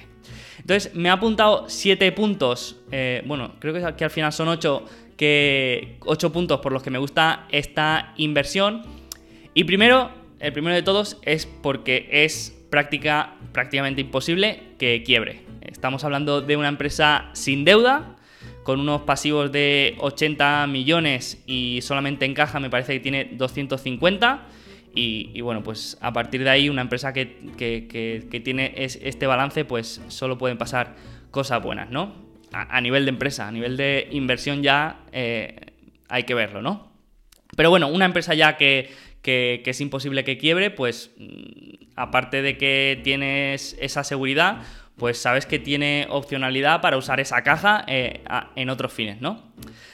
Después, otro punto es que tienes exposición al sector del petróleo y la energía sin asumir el mismo riesgo que con las exploradoras ni las operadoras, ¿no? Y, a mí, por ejemplo, a nivel personal, pues no me gustan mucho las empresas de petróleo, ni de energía, ni de materias primas. Entonces, yo si quiero tener exposición, pues a mí este tipo de empresas de royalties, pues, pues me gustan, ¿no? Porque, porque, bueno, son un poco más sleep well at night. Después, si miramos el efecto COVID en este segundo trimestre, tampoco ha sido, eh, en este primer semestre, perdón, tampoco ha sido tan catastrófico como, como lo parece si miras la cotización. Y sí es verdad que los ingresos se han reducido, pero por ejemplo, en el segmento petróleo, que es el más importante, se ha reducido un 20%. Y en los otros servicios, por ejemplo, en el servicio del agua, que cada vez va cogiendo más peso, pues solo se ha reducido un 10%, ¿no? Y, bueno, a mí me parece una empresa que para estar en el sector petróleo, pues tiene características bastante resilientes. Después, otro punto son los retornos, que son unos retornos bastante locos para una empresa de real estate si miras los ratios, pues eso, parece, es más parecida a la, que, a la que ha comentado Carlos, porque tiene unos márgenes EBITDA del 70%, márgenes free cash flow del 50%, unos retornos sobre el capital de 80%. En fin, que, esto pues, pues siempre gusta, ¿no? Y al final es eso, es, es una empresa que es muy capital light, tiene menos de 100 trabajadores, no tiene ningún mantenimiento, no, no tiene ningún tiene muy poco apalancamiento operativo y, bueno, y eso hace que tenga estos, estos retornos, que sí es verdad que, últimamente, sobre todo este año, pues van a menos, pero bueno, mm, todavía me parecen muy locos. Después, quinto, eh, una valoración atractiva. Mm, la verdad que siempre la he visto un poco cara o en su precio, digamos, pero con esta crisis del coronavirus y con la caída del petróleo, pues en mi opinión se ha puesto bastante atractiva y actualmente cotiza a 3.000 millones y solamente el 10% es, es, la caja. O sea que, una empresa con esos retornos, esa calidad, eh, esta resiliencia y, ese poco riesgo, pues me parece bastante asequible. Y si miras eh, em, los múltiplos, pues tampoco es ninguna exageración. Eh, me parece que tenía un PER de, de 15 y, bueno, y todos los múltiplos eran bastante asequibles de una empresa normal. Y, yo creo que esta, esta empresa pues se merece eh, unos múltiplos un poco, un poco mejores, ¿no? A ver, sí que es verdad que no es una empresa que digas vale el doble o que vaya a multiplicar por 3, pero sí que, por ejemplo, ahora está sobre los 480 y yo le doy, por ejemplo, un valor de 650-700. Es decir, no es una empresa que digas vale 10 veces más, ¿vale? Esto quiero que, quede claro, que no es que vea una infravaloración salvaje, sino que, bueno, que para mí vale, vale más, ¿no? Entonces, otro punto interesante es la retribución al accionista, que al no ser un rate y no tiene esta estructura de, de distribución, pues no tiene por qué repartir los dividendos. Entonces, aunque ahora está empezando a repartir algo de dividendo, lo que va haciendo es recomprar acciones de manera recurrente, a la vez que va vendiendo sus tierras, por lo que es una empresa que se va comiendo a sí misma y a la vez que, se va deshaciendo de, activos.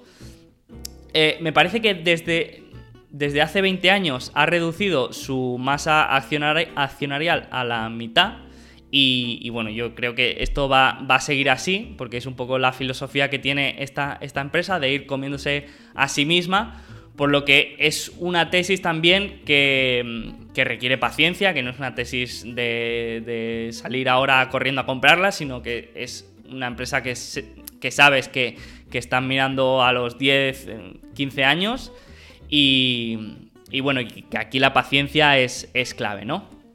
Luego otra cosa que me gusta es que haya insiders con alineamiento de intereses y aquí tenemos a los de Horizon Kinetics, que es un fondo de inversión que actualmente tiene, me parece que el 22% de, TPL. Y, está llevando a cabo iniciativas bastante interesantes para la mejora constante de, la compañía, tanto a nivel operativo como corporativo y estructural. La verdad que no, no tiene eh, un management que digas... Eh, son los mejores, no, son, son más bien de, un perfil em, de antaño, de, un perfil bastante conservador. A mí no me acaban de, gustar, pero, pero bueno, eh, tienen ahí esa, esos activos que son, que son muy valiosos, ¿no? Entonces, también están ahí un poco a palos con algunos juicios.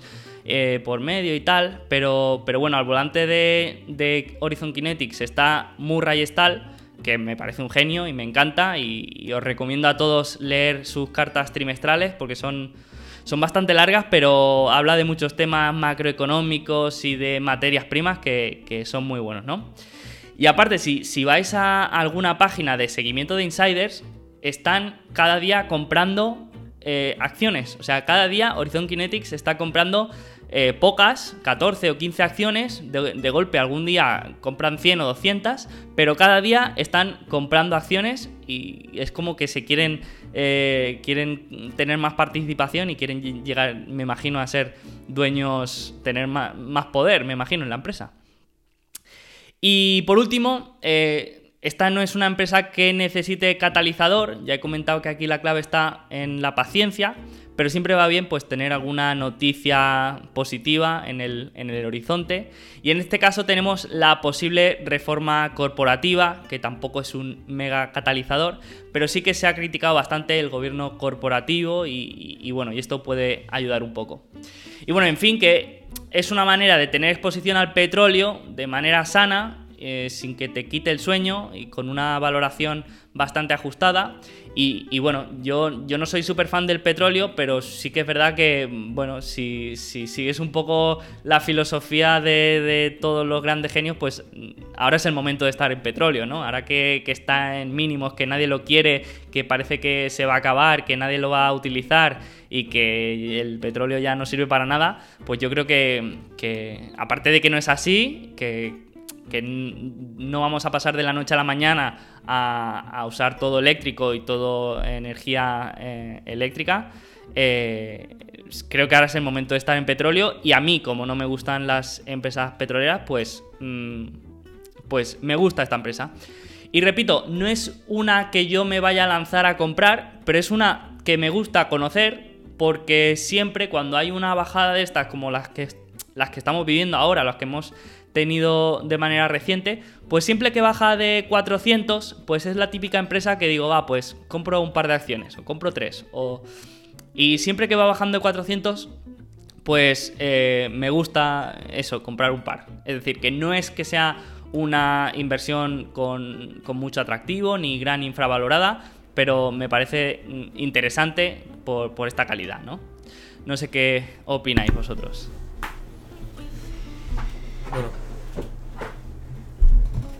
Quien, quiera empezar, sí, no sé. Yo, le voy a pegar mucho. Bueno, a ver. Empezad vosotros más suave. Voy a decir ¿Sabes lo que pasa? Me gusta, me gusta hablar mucho de esta tesis porque sé que tengo muchos ángulos muertos ahí. Todo el mundo me dice que el Shell está muerto, que el fracking no sé qué. Que... Entonces, yo he escuchado a gente muy inteligente decir que el Shell no está muerto y a mucha gente inteligente que decir que, que no compres nada de Shell, que eso ya ha pasado la historia. Entonces, por eso me gusta comentar esta tesis, porque también reconozco que, tengo esos ángulos muertos que, me gusta escuchar opiniones. Venga.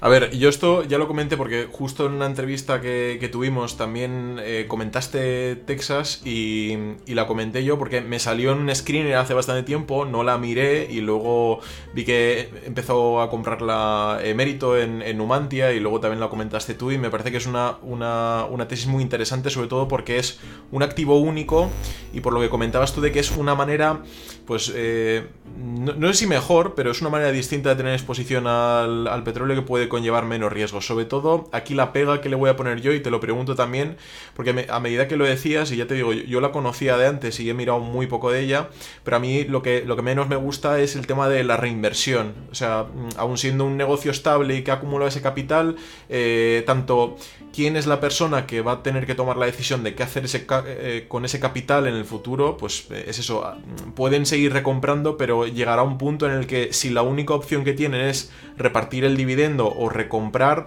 ¿Qué más hay además de eso? Porque llegará un punto en el que ya no podrán recomprar más y sobre todo pues el tema de... Entiendo que, lo hayan hecho a base de recompra, por, el tema fiscal sobre todo, para ser más eficiente que, repartiendo dividendos, pero mm, ¿qué, van a hacer con ese dinero a futuro? Bueno, es que no, no, no es que lo hagan porque sea más eficiente fiscalmente, es que la empresa se formó en parte así. Eh, no sé si conoces esta estructura que se llama la tontina, pero es una, hmm. una especie de, asociación que no es igual, ¿eh? pero eh, esta lo que hace es, mm, hay un activo, hay unos propietarios y, entonces todas las participaciones se van vendiendo y al final todo se lo, se lo queda uno. Y hmm. entonces la asociación está diseñada para que, para que esto se, se, vaya haciendo así de manera sistemática. Entonces, no es que haya un capital allocation, eh, que haya una persona ahí diciendo, eh, vamos ahora que está barata a recomprar o tal, sino que es más de manera sistemática porque la mm. empresa se, se, se diseñó así. De hecho, no sé si tienen alguna especie de de obligación o límite de mínimo de acciones que tienen que recomprar, hmm. pero yo sé que, esto lo hacen de manera sistemática. Me, parece que sí, o sea, el, trust sí que esas, esas condiciones se acuerdan de antes. Yo te lo preguntaba más que nada por qué, pasaría en caso de que Horizon Kinetics como, como, lo que decías, ¿no? Que, que, ahora está comprando. No sé si por ahí hay alguna posibilidad de que Horizon Kinetics sí que pueda hacer algo luego con ese capital y realocarlo. Sí, eh, puede ser. Lo que pasa que no sé si realmente tienen oportunidades de reinversión de ese capital con retornos atractivos. Mm, lo único que pueden hacer es aumentar sus servicios y involucrarse más en, en, la cadena de valor del petróleo, pero ya, ya están metidos al 100%. Entonces, no sé, no van a comprar tierras porque están vendiendo. De hecho, todas las tierras que tienen las van vendiendo poco a poco y van recomprando. O sea, al final la idea es que haya muy pocas acciones con, todo el valor de la, de la compañía. Mm. Vale. Em, bueno, por mi parte, a ver, evidentemente, em, es, si, es una empresa, si quieres, exposición al petróleo. Si no quieres, pues es, va muy a la contra eso. Entonces, bueno, y el petróleo, pues cada uno tendrá sus teorías de si Arabia Saudí eh, va a llevar el precio a 10 o lo que sea. ¿no? Eh, no sé si Biden, o sea, si sale Biden o el fracking a nivel regulatorio es un problema o no, porque entiendo que mm. le, pega de pleno. Em, el break-even creo que estaba a 30. Bueno, no. hay cosas a 30, 40, ¿no? Eh, me parece que está, está a 40 el break-even. Eso dicen. El real, pues 60, 65. Alguno 45, pero 60. Y, y bueno, y, luego la pregunta es, o sea, eh, o sea, esta empresa al final es un peaje, ¿no? Al CAPEX de otros, entiendo y ese CAPEX de otros mm, está creciendo, no está creciendo. Eh, el agua ya veo que sí, hay más servicios posibles en... no lo sé. Em, digo, es un castillo de naipes que se está cayendo lo de abajo y, luego no va a meter nadie más. Bueno. Sí, a ver, las principales empresas son las que conocemos, son ExxonMobil, eh, Occidental Petroleum, que todas, todas están en, digamos, en un mal momento, pero tampoco están en la cuerda floja. Es decir, si tú miras sus balances, no están, no están ahí em, a vida o muerte. Yo creo que están en una buena posición financiera. Sí que es verdad pues que ese, ese CAPEX no, lo van a intentar reducir como sea, pero, pero bueno, por lo que estoy leyendo, la actividad en la cuenca pérmica ha vuelto a la normalidad ya y todas están trabajando eh, a plena normalidad. Y, yo creo que estas, a estas empresas también les interesa mm, volver a generar y, vender, siempre que el, el, break-even eh, se lo permita, ¿no? Y que eh, ahí sí que es verdad que están, está muy atada al precio del petróleo. Entonces, mm, e, eso sí que hay que tenerlo en cuenta. Y una pregunta, los de Horizon Kinetics, o sea, ¿es amistoso lo que tienen con estos o hay, o sea, ¿Hay fricción o...? Hombre, están de juicios. Eh, hay, hay, pleitos y, están de juicio porque, porque los de Horizon Kinetics quieren cambiar muchas cosas.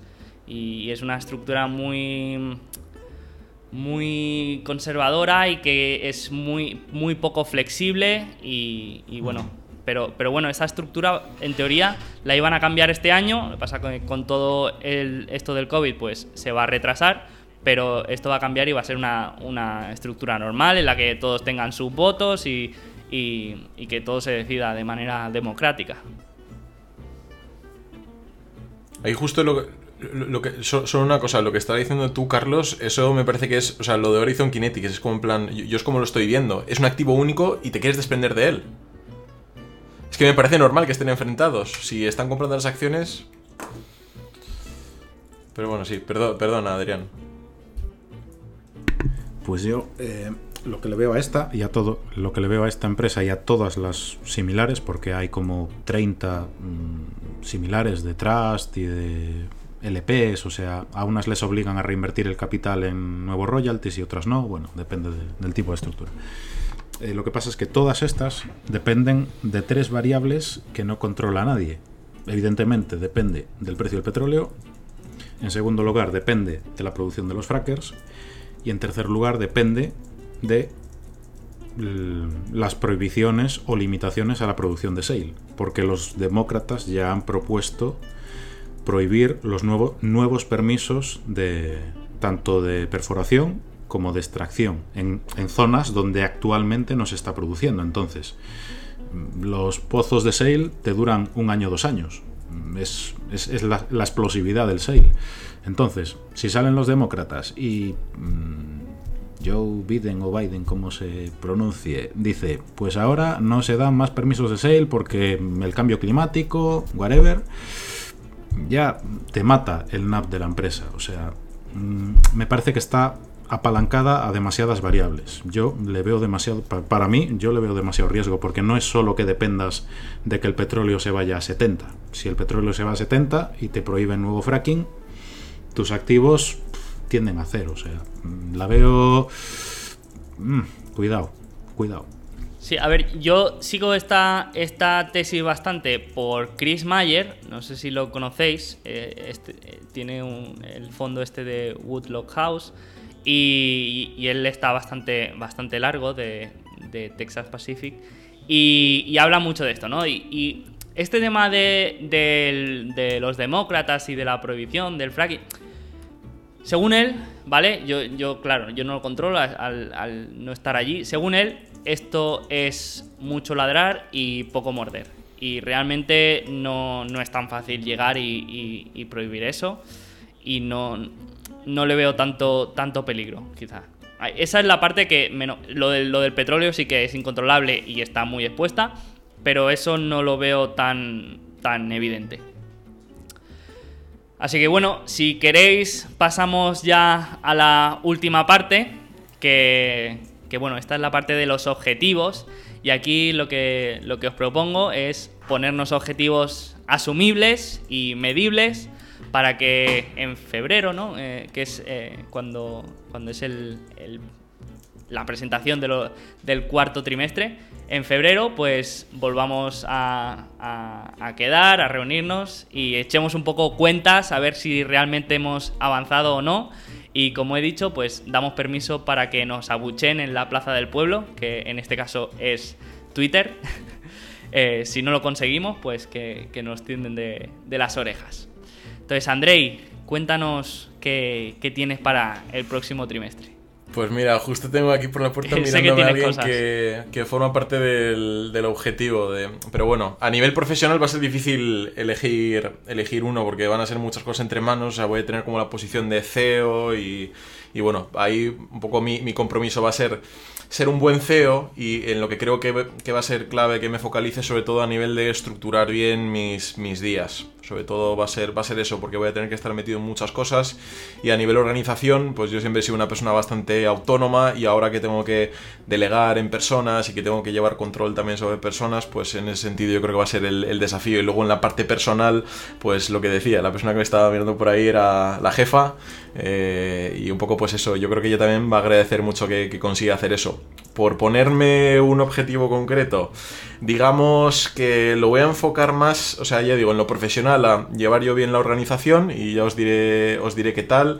Va a ser a base de, pues yo siempre utilizo mucho eh, blog de notas, eh, Excel, pues ahora va a ser un poco un cambio de intentar llevarlo más, más por Asana y intentar buscar de alguna manera, pues eso, eh, mm, medir mejor todos los tiempos y, y, también intentar hacer todo de manera bastante ejecutiva para que me dé tiempo a abarcar todo. Y luego en la parte personal, por, intentar bajarlo un poco a tierra. Va a ser eh, dormir de media... Me, me, están poniendo caras por aquí. Dormir de media 8 horas a la semana, o sea, perdón, 8, eh, horas al día. No tener nunca un día de menos de 6 horas, sobre todo por tema cuidado. Eh, llevar bastante al día el tema del ejercicio y, la dieta y sobre todo una hora al día, dos horas al día con, con la jefa que está aquí espiando. un poco pues para, para intentar mantener también un equilibrio con, la vida personal, que es, muy importante, y a mí también por mi forma de ser, y sé que vosotros también, cuando nos apasiona algo, es, difícil no, volcarte al 100%, y, y, más aún cuando es como un nuevo trabajo, un nuevo proyecto, pero hay que saber también poner bien esas barreras y, y intentar llevar todo de la mejor manera posible, sobre todo con eso, con equilibrio, ¿no? Ahí está mi, mi desafío. Bueno, Andrei, eh, dile a tu novia que para el próximo podcast que venga para, confirmar si has cumplido o no esas, esas dos horas que has dicho. Ella puede dar el veredicto, así lo hacemos. Vale, vale. Necesitamos confirmación. Perfecto. Adri, ¿tú cómo lo ves? Más mujeres en el podcast, hacen falta, de verdad.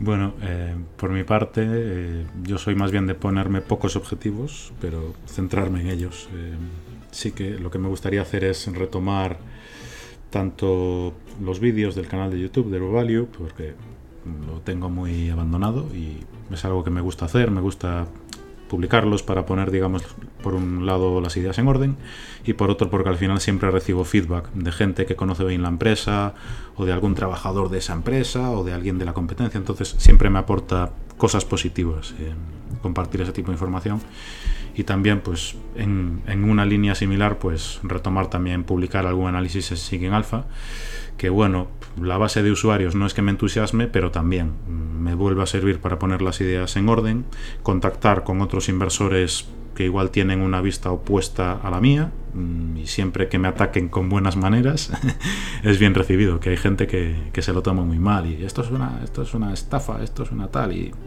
gente que dé argumentos de peso buenos argumentos pues me gusta debatir ese tipo de cosas. Y nada, pues eh, también eh, seguir con el ejercicio mientras el gobierno nos deje salir de casa. y, poco más por mi parte. Genial. Hombre, espero que, que para febrero nos haya dejado salir, aunque sea hacer deporte, ¿no? veremos, veremos, veremos. Genial. Bueno, Carlos, tú después de después de bueno, ¿has leído Atomic Habits? Eh, estoy leyendo. Porque, porque Atomic Habits también es un poco en contra de los objetivos. Es más orientarte a sistemas y, hábitos que a objetivos concretos. Pero bueno, eh, siempre está bien. No sé, no sé tú si eres también de más de objetivo o de, o de hábito. Mm, más de hábito, creo. Más de hábito. Pero sí, eh, yo voy a ser como las compañías que ponen el guidance muy bajo, así es fácil en, entonces, a ver, yo tengo un mes, este de noviembre voy a estar en, Turquía mucho, eh, debajo de un tren. Entonces, el objetivo es eh, poder seguir publicando cosas y poder eh, seguir este ritmo anterior ahora, ¿no? Y ya si consigo eso, pues genial. Y no, no, no quiero más, ¿vale? Y, eso a nivel de inversión, a nivel de, publicaciones. Y luego a nivel personal me veo con muchos, muchos estímulos. Y, o sea, las redes sociales... en son, son tabaco, son, son una droga bastante importante y, soy una persona que es fácil que se vuelva adicta a estas cosas. Y entonces o, pongo yo las reglas o me, consumen. Entonces creo que últimamente me están consumiendo y, algo tengo que hacer. Así que me pondré reglas y luego, bueno, eh, quiero leer un poco más y hacer un poco más de ejercicio. Pero ya está. Pero especialmente lo de las redes sociales que, que me consume mucho. ¿Esas redes sociales son Tinder? Eh, no, no, de hecho, cada vez me, atrae menos. Twitter. Sí, sí, Twitter. Y, no, es un poco el, concepto de que si alguien dice algo, pues yo también tengo que saberlo y tengo que estar al día. Pues, o sea, no, o sea, no tengo que estar al tanto de todo, ¿vale? Tengo que dejarlo ir y bueno. Genial. Bueno, pues yo un poco tampoco voy a ser muy ambicioso y, y bueno, voy a intentar también poner orden en todo este aspecto profesional en el que ahora estoy metido. La verdad que, bueno, eh, me imagino como tú, Andrei, que cuando estás llevando varias cosas para adelante, pues, pues la vida es un poco trabajo y dormir. Y, yo siempre he tenido el, hábito de, de, ejercicio, por ejemplo, cada día, y ahora mm, es que prácticamente llevo un mes casi sin hacer nada. De hecho, yo también, Andrei, mira, yo tenía pareja en, en, Irlanda y ahora justo ha venido hace un mes, ha venido a vivir conmigo, eh, pero no, no, de manera estable, sino porque ahora está trabajando desde casa y ahora tiene que volver. Y yo todo este mes que, que ha estado aquí, yo no he salido de casa, no he podido, no he podido hacer cosas con ella, no he podido mm, enseñarle España. Eh, también está todo cerrado y tampoco se puede enseñar mucho, pero... Pero sí que eh, me siento un poco identificado contigo en ese aspecto, de, tener un poco más de, vida social y, ser capaz de separar un poco eh, el trabajo y darte tiempo a ti, porque también, también es importante, ¿no? Y al final, pues, te vuelves más productivo. Y como objetivo concreto, va, me, voy a poner eh, ser constante con, esto que he empezado ahora del formato de vídeo en directo, porque si me tengo que poner una, un defecto es que a veces me cuesta ser constante.